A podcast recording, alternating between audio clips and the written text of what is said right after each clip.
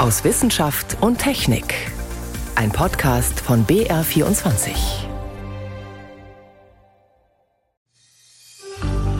Da kann man in den letzten 20 Jahren von über 30.000 Toten sprechen.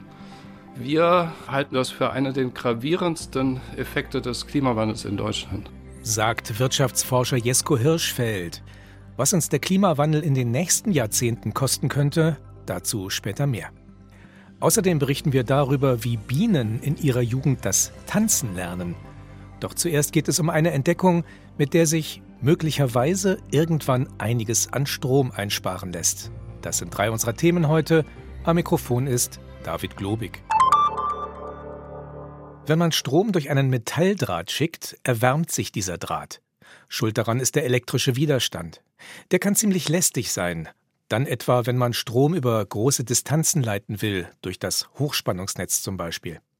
Auf dem Weg geht einiges an Leistung verloren.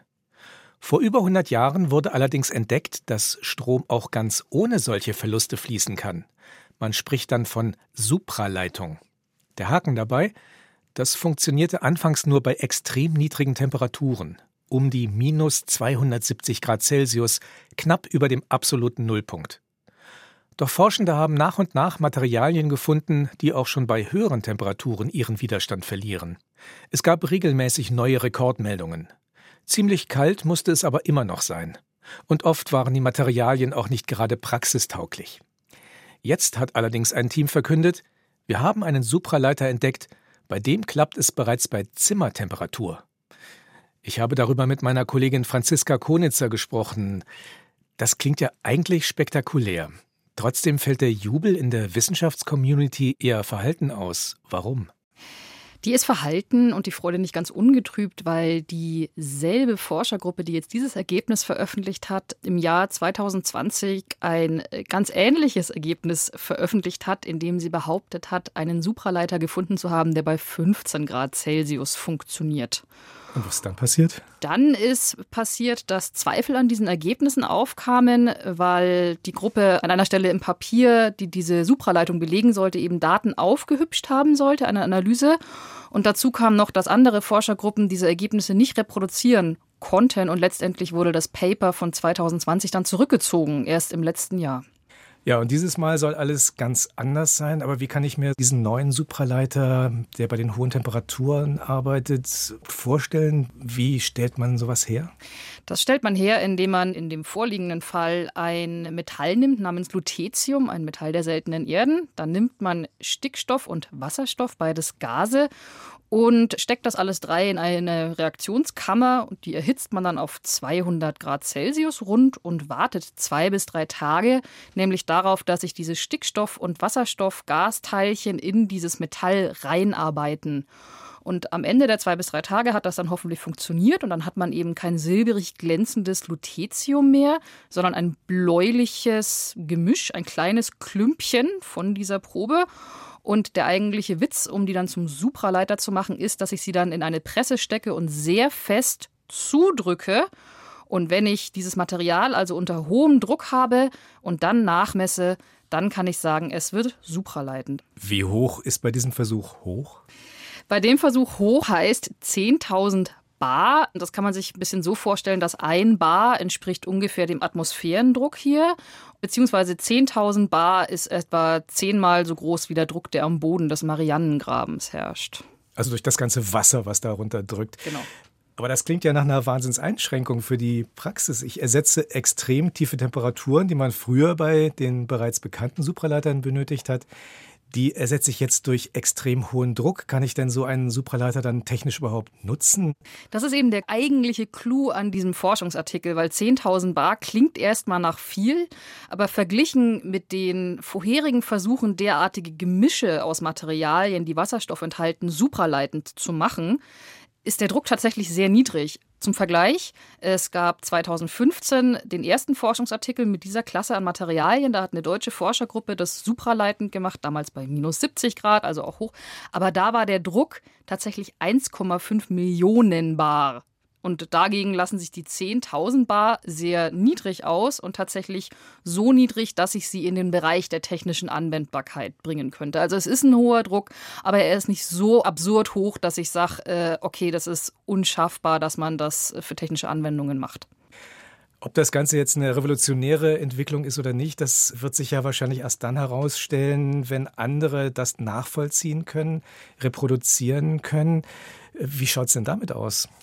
Einerseits schaut es damit schlecht aus, weil die Forschergruppe selber, die von der University of Rochester, die weigert sich, Proben dieses Materials rauszuschicken, weil sie bereits ein Unternehmen gegründet hat, was diese Entdeckung kommerziell vermarkten möchte. Und die Gruppe sagt aber, ja gut, wir haben unser Vorgehen ja in dem Forschungsartikel beschrieben, die Rohdaten sind auch verfügbar und das ist nicht besonders schwer nachzubauen, also mach doch selber. Das ist auf der anderen Seite aber auch wieder die gute Nachricht, weil dadurch, dass es eigentlich ziemlich einfach sein sollte, dieses Material nachzubauen und dann eben auch diesen eben nicht ganz so hohen Druck nachzubauen im Labor, sollte das Ergebnis eigentlich leicht reproduzierbar sein. Also man sollte bald Gewissheit darüber erlangen, hatte die Gruppe recht oder nun nicht. Franziska Konitzer war das über ein supraleitendes Material, das angeblich schon bei Raumtemperatur funktioniert. Die meisten von uns dürften die Bilder vom Sommer 2021 noch vor Augen haben, als die Sturzfluten in Rheinland-Pfalz und Nordrhein-Westfalen mehr als 180 Menschen in den Tod gerissen haben. Ganze Ortschaften wurden weggespült. Dass der Klimawandel enorme Schäden verursacht, hier war es deutlich zu sehen. Doch was wird da in den kommenden Jahrzehnten in Deutschland noch alles auf uns zukommen? Durch Hitzewellen und Unwetter. Ein Forschungsprojekt hat diese Frage untersucht und jetzt seine Berechnungen veröffentlicht. Mehr dazu von Renate L. Wenn mal wieder eine Hitzewelle Deutschland erfasst, gibt es immer noch diese freudigen Kommentare in den Medien, die Jesko Hirschfeld vom Institut für ökologische Wirtschaftsforschung in Berlin für, sagen wir mal, unangebracht hält launige Artikel und Äußerungen, äh, ja, eigentlich kann es mir gar nicht warm genug sein und schön, wenn das Mittelmeerklima jetzt auch nach Deutschland kommt. Nur das verkennt das Ausmaß der Schäden. Denn die Kosten infolge von Extremwetter sind groß, wie das aktuelle Forschungsprojekt zeigt. Oliver Lühr vom Beratungsunternehmen Prognos hat sie berechnet. Allerdings kann er nur die Kosten summieren, die irgendjemand veröffentlicht hat, zum Beispiel Versicherungsschäden oder Ernteverluste in der Landwirtschaft. Beide Ereignisse, die wir tiefer untersucht haben, das war halt eben die Sturzfluten an der und Erft und die Hitzephase 1819, kommen beide in den Bereich von 35 bis 40 Milliarden Euro. Und als Vergleich finde ich eine Zahl ganz interessant, den Strukturwandel, den wir im Sinne des Ausstiegs aus der Braunkohle uns in Anführungszeichen leisten in Deutschland. Dieser Strukturwandel verursacht ähnlich hohe Kosten, aber nur einmal. Zu den beiden großen Einzelereignissen kommen viele weitere. Unter dem Strich stehen für die Jahre 2000 bis 2021 rund 145 Milliarden Euro an Schäden für die Zahlen veröffentlicht wurden. Zum Beispiel von Industrieunternehmen, die wegen des niedrigen Rheinpegels während einer Hitzewelle keine Rohstofflieferungen per Schiff bekamen. Mitunter kommt es zu einem Dominoeffekt, etwa in der Forstwirtschaft. Durch Hitze und Dürre werden Bäume anfällig, etwa für Borkenkäfer, und müssen gefällt werden, sind dafür aber eigentlich noch zu dünn. Insofern kommt der Mindererlös, dass Bäume sterben und verkauft werden zu einer schlechteren Qualität. Dann, dass man die Aufforstung viel zu früh machen muss und dann wachsen Bäume mit weniger Wasser und mit Hitze auch sehr viel langsamer. Und das heißt weniger Erlös auch in der Zukunft. In manchen Gegenden bedeuten Waldschäden auch Einbußen für den Tourismus, wenn statt sattgrüner Wälder, soweit das Auge reicht, nur tote Bäume zu sehen sind, wie im Harz. Einbußen einzelner Wirtschaftszweige sind die monetären Kosten des Klimawandels, die man relativ leicht und solide erfassen kann. Auch höhere Kosten im Gesundheitswesen lassen sich berechnen. Die entstehen, weil Menschen, die vielleicht ohnehin schon unter Kreislaufproblemen leiden, bei einer Hitzewelle ins Krankenhaus kommen. Ich befürchte, dass da tatsächlich einiges an Forschungslücken noch existiert. Aber das kann für das Gemeinwesen Deutschland sehr teuer werden. Nicht in Euro beziffern wollten die Forschenden die hitzebedingten Todesfälle. Ihre Zahl lässt sich erst in der Rückschau berechnen, als sogenannte Übersterblichkeit, also die zusätzlichen Todesfälle im Vergleich zu weniger heißen Vorjahren. Die Zahl ist erschreckend hoch. Da kann man also in den letzten 20 Jahren von über 30.000 Toten sprechen. Und ich habe das nicht ständig in den Abendnachrichten gesehen über Wochen. Das äh, passiert still, das sind einzelne Fälle, das ist nicht so leicht zuzuschreiben wie jemand, der ertrinkt. Wir halten das für einen der gravierendsten Effekte des Klimawandels in Deutschland. Und mit zunehmender Hitze werden die Zahlen noch steigen. Mit den möglichen Kosten in der Zukunft, solche, die sich in Euro berechnen lassen und jene, die man nicht beziffern kann, wie menschliches Leid, hat sich Britta Stöver von der Gesellschaft für wirtschaftliche Strukturforschung befasst. Niemand weiß, wie gut oder schlecht der weltweite Klimaschutz tatsächlich klappt, wie viel Grad heißer im Durchschnitt es letztlich wird. Aber sicher ist, dass wenn man in Anpassungen investiert, dass sich das auf jeden Fall lohnt, dass die Kosten dann und die Folgen deutlich abgemildert werden können. Etwa indem man Städte kühlt durch begrünte Dächer, Bäume, Verschattung von Häusern und die Menschen informiert, wie sie sich vor gesundheitlichen Problemen durch die Hitze schützen können. Anpassung heißt auch, in den Wäldern hitzeresistente Baumarten, auf den Äckern dürreresistente Sorten, um Dominoeffekte zu vermeiden. Einer könnte zum Beispiel mit einer schlechten Gerstenernte beginnen. Gerste wird teurer, in der Folge das Bier, weniger Bier wird gekauft. Natürlich werden Unternehmen dann auch versuchen, Mitarbeiter einzusparen, wenn sie höhere Produktionskosten haben oder effizienter zu werden, dass man andere Inputs wählt, dass man den Anbieter wechselt und dass sich das bei denen dann natürlich auch wieder auswirkt, wo dann vielleicht plötzlich mehr Arbeitskräfte gebraucht werden. Aber im Großen Ganzen ist der Effekt negativ. Und man sieht, dass vor allem die, die geringe Einkommen haben oder Arbeitslose, dass die am meisten von den Wirkungen betroffen sind. Solche Effekte könnten gleichermaßen durch Extremwetter in Deutschland oder anderswo angestoßen werden. Die Lieferketten sind ja global vernetzt. Je nach Klimaentwicklung könnten bis 2050 Schäden von 500 bis 900 Milliarden Euro auflaufen. Anpassung ist elementar, um Schäden zu verringern, aber auch Klimaschutz die Zahlen weisen halt auch darauf hin, dass es unbedingt beides geben muss und dass wir noch wählen können zwischen schwierigen Entwicklungen, katastrophalen Entwicklungen und völlig katastrophalen Entwicklungen. Die aber nur die Weltgemeinschaft in einer gemeinsamen Anstrengung noch verhindern kann. Was kostet uns der Klimawandel? Ein Beitrag von Renate L. war das. Hier ist BR24 am Sonntag aus Wissenschaft und Technik. Heute mit David Globig.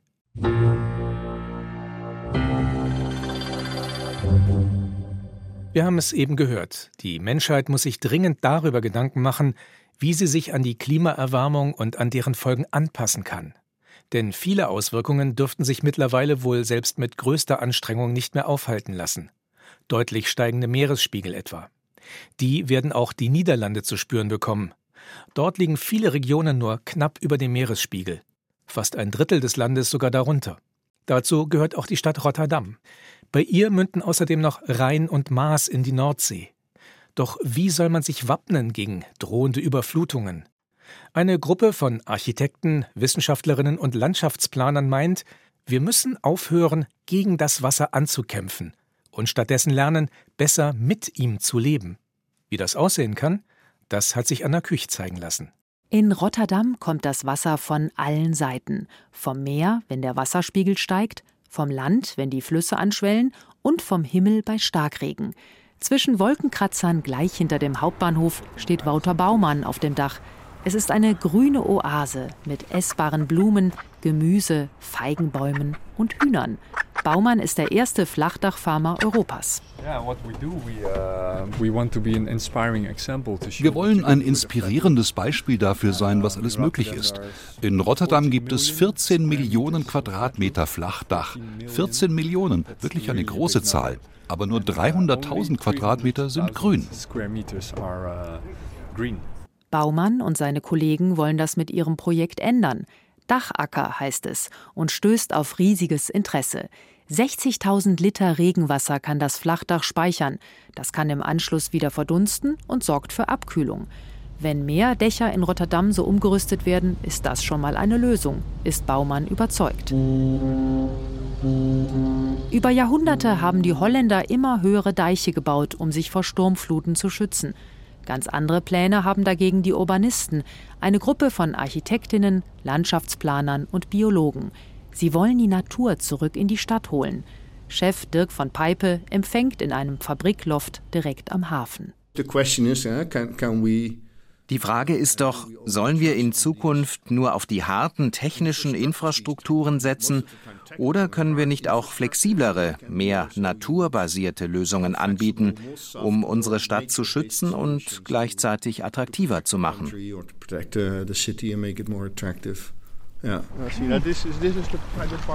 Dirk von Peipe führt zum Hafen. Schmutziges Wasser schwappt ans Ufer. Rotterdam liegt mitten im Rhein-Maas-Delta. Hier gibt es mehr Wasser als Land durch die vielen Rheinarme, die in die Nordsee münden. Rotterdams Hafen ist der größte in Europa. Durch ihn wurde das ursprüngliche Ökosystem immer weiter zurückgedrängt, sagt von Peipe. Warum es nicht zurückholen? Die Urbanisten planen an dieser Stelle einen Gezeitenpark. Hier dürfen Ebbe und Flut kommen und gehen, wie sie wollen. Noch ist hier nicht viel zu sehen, aber unter Wasser haben wir schon ganz viel gemacht. Erstmal wurden Netze hineingelegt aus Weiden. Dann kommen Steine drauf, eine Art Schwelle, damit hier wieder Leben entsteht, Stück für Stück. Der Hafen wird dann hier vorne nur noch zwei Meter tief sein. Normalerweise ist das Hafenbecken an dieser Stelle fünf Meter tief. Die Sonne reicht nicht bis zum Boden, deswegen gibt es dort keine Pflanzen mehr. Der Gezeitenpark soll das ändern. Algen und Wasserpflanzen können auf dem Unterholz wachsen, zum Beispiel das klammerblättrige Teichkraut, das Nahrung und Unterschlupf für Jungfische bietet. Die verschiedenen Terrassen am Ufer sollen zu unterschiedlichen Biotopen werden. Erstmal mit Schilfarten und Sumpfblumen wie der Blutweiderich. Danach folgen Bäume wie Weide, Erle und Esche, dann kräuterreiches Grasland. Es ist ein Vorzeigeprojekt, das in Zusammenarbeit mit der Uni Delft entsteht. Funktioniert es, könnte eine 360 Kilometer lange Gezeitenlandschaft entstehen, die auch vor Hochwasser schützt. Ein weiteres Projekt der Urbanisten, der Hofbogenpark, ein verlassener Bahndamm, der in luftiger Höhe quer durch Rotterdam führt und zu einem Park umgebaut werden soll. Bei Starkregen kann die Grünfläche das Wasser aufsaugen wie ein Schwamm und auch Tiere, Insekten und Kleinstlebewesen sollen sich ansiedeln. They will also be Sie werden auch unsere Kunden sein. Wir müssen auch für sie entwerfen. So haben wir zum Beispiel gelernt, dass man für den Schmetterling Brennnesseln oder eine andere sehr spezielle Vegetation braucht. Wenn Sie einen Schmetterling auf Ihrem Dach haben wollen, könnten Sie ihn einfach mit ein paar schönen Blumen begrüßen. Aber nein, Sie brauchen diese spezielle Vegetation, damit er Eier legen und sich fortpflanzen kann. Oder der Igel, der kommt nicht einfach so hoch in den Park. Wir müssen für ihn und für andere kleine Tiere kleine Treppen einrichten, damit er darüber in den Park und wieder zurück kann. Dadurch ergeben sich ganz neue Anforderungen an das Design. Und das finde ich super cool.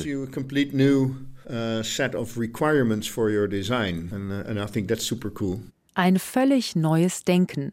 Städte werden nicht nur für Menschen entworfen, sondern auch für Tiere und Pflanzen. Die Stadtverwaltung von Rotterdam fördert das. Der Hofbogenpark ist eines von sieben Projekten, mit denen die Hafenstadt grüner, kühler und gesünder werden soll. Anna Küch berichtete aus Rotterdam.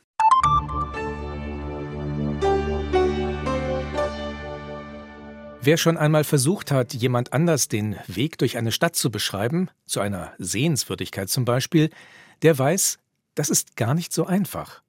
Besonders dann nicht, wenn es so eindeutig sein soll, dass sich die Person, der man die Strecke erklärt, auch wirklich nicht verläuft. Da ist es schon ziemlich erstaunlich, wozu Bienen in der Lage sind. Die können ihren Artgenossinnen den Weg zu einer Futterquelle in mehreren Kilometern Entfernung beschreiben, indem sie einen Schwänzeltanz vollführen. Diese Fähigkeit ist den Bienen angeboren. Eine internationale Forschergruppe hat jetzt aber herausgefunden, die Feinheiten des Tanzes, die müssen die Tiere offenbar erst lernen. Mehr dazu von Johannes Rostäuscher. Es ist schon eine komplizierte Sache, was so eine erfahrene Bienenarbeiterin da aufführt im wahrlich stockdunklen Bienenstock.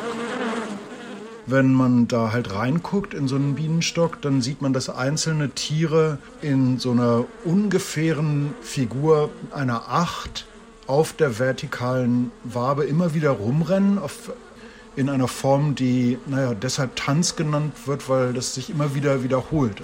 Umringt von anderen Arbeiterinnen tänzelt die erfahrene Pollensammlerin ihre Acht. Dabei vibriert oder wackelt sie mit dem Hinterleib, Schwänzeltanz eben. Das Ganze läuft sehr schnell ab und schaut eher hektisch aus, enthält aber viel Information, sagt Lars Chitka, Professor für Verhaltensökologie an der Universität von London und Bienenbuchautor diese Acht, die sie da immer wieder durchlaufen, die hat halt so eine zentrale Komponente, wo die Biene für einige Millimeter oder Zentimeter gerade ausläuft. Und je länger dieser gerade Auslauf ist, desto weiter entfernt ist die Futterstelle. Noch ausgeklügelter teilen die Bienen ihren Kolleginnen die Richtung mit, in die sie gefälligst fliegen sollen. Der Tanz findet ja auf einer senkrechten Wabe statt, quasi wie an einer Uhr, die an der Wand hängt. Wenn die Biene in der Mitte ihrer Figur genau nach oben läuft, sozusagen auf die Zwölf zu, dann sagt das den anderen Bienen, flieg genau Richtung Sonne. Läuft sie nach unten, heißt das, flieg weg von der Sonne. Und jeder Winkel dazwischen kann entsprechend wiedergegeben werden. Also zum Beispiel, wenn der Schwänzellauf 45 Grad rechts von der Schwerkraft ist, dann heißt das für andere Bienen, flieg 45 Grad rechts von der Sonne, wenn du erstmal außerhalb des Stocks bist. Nun lernen fast alle Arbeiterinnen in den ersten Wochen ihres kurzen Lebens den Schwänzeltanz. Er scheint also angeboren. Aber nicht alle gleich gut.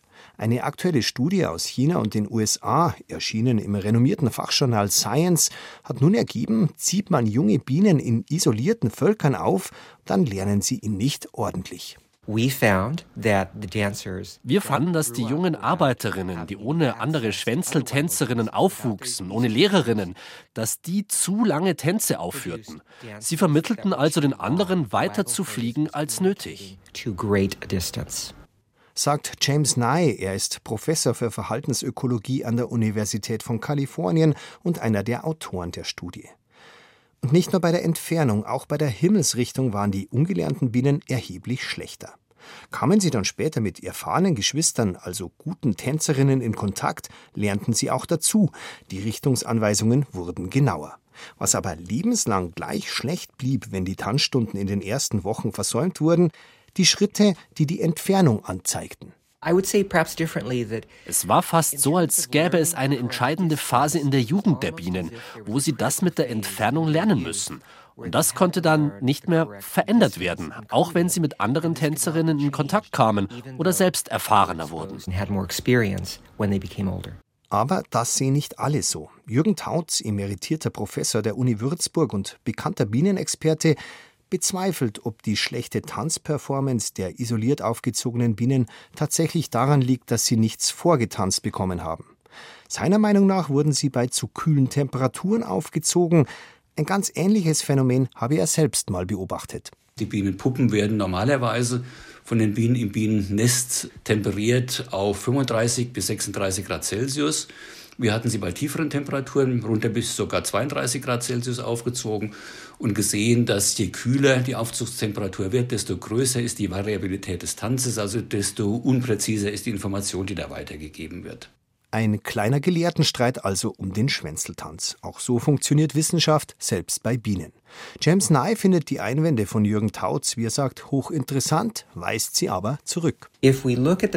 Wenn wir das Papier von Tautz und seinen Kollegen genauer anschauen, finden wir keinen Hinweis darauf, dass unsere Temperatur, 34 Grad, dass die zu den Veränderungen beigetragen hätte, die wir beobachtet haben. Wenn also nun die Annahme stimmt, dass der Schwänzeltanz der Honigbiene zwar angeboren ist, dann aber durch Lernen bei den anderen weiter verfeinert wird, was wäre der evolutionäre Vorteil für die Tiere? Eine viel schnellere Anpassung an die lokalen Gegebenheiten, vermutet James Nye. Es ist möglich, dass jedes Bienenvolk die Entfernung beim Tanz so kodiert, dass es für die eigene Umgebung optimal ist. Wo gibt es Nahrung? Wie schaut die Umgebung aus und so weiter? Und es wäre natürlich sinnvoll, das gleich an die nächste Generation weiterzugeben. Anstatt zu warten, bis die Evolution die Codes für die Entfernung ändert, können die Bienen das in ein oder zwei Generationen weitergeben. Tanzstunde für Bienen. Ein Beitrag von Johannes Rostäuscher war das. So viel für dieses Mal aus Wissenschaft und Technik. Am Mikrofon war David Globig.